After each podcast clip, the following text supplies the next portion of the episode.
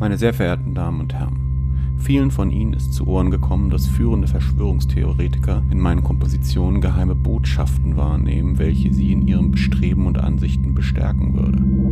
Damit sind natürlich nicht meine Texte gemeint, denn ich singe ja fast nie, sondern tatsächlich musiktheoretische Herleitungen der Gebrauch von bestimmten Tonmaterial, Tonarten, Tonfolgen und Frequenzen. Ich kann dies nur in aller Form von mir weisen und möchte mich hiermit für die Missverständnisse entschuldigen. Auf die einzelnen paramusikwissenschaftlichen Zusammenhänge werde ich im Folgenden Bezug nehmen.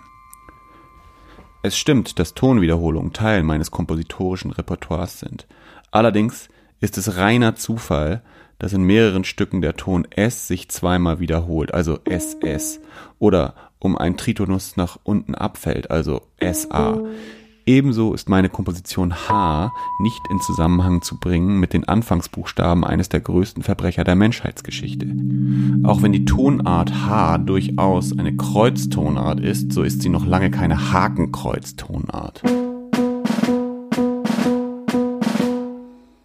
Diesen Umstand haben sich die Posterboys der Verschwörungsmärchen zu Nutzen gemacht, um in mir einen Verbündeten zu sehen und meine Musik für ihre Zwecke zu missbrauchen. In meinen Kompositionen sei erkennbar, dass ich 19 Halbtonschritte, also eine Oktave und eine Quinte regelmäßig aufbrechen lasse, erst recht im Spannungsverhältnis zwischen C und D.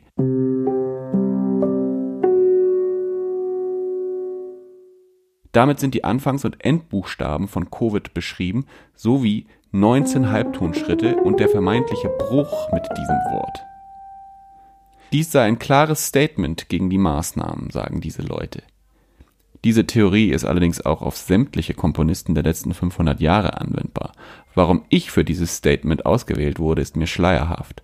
Wagner wäre in seinen politischen Ansichten doch viel kompatibler mit diesen Leuten.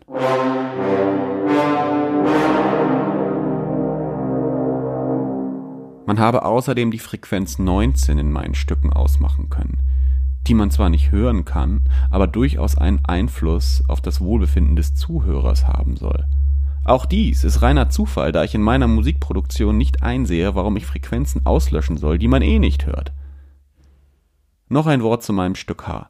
Diesen Ton H als deutschen Ton zu werten, weil er in anderen Ländern einen anderen Namen trägt, die Verbindung zum ehemaligen Reichskanzler wurde schon genannt, und ihn dann als Konkurrenten zur Dissonanz, dem Ton C zu sehen, ist der Gipfel der Absurdität. Nein, C steht nicht für Corona, auch wenn Corona Krone heißt. Somit ist nicht die englische Krone gemeint.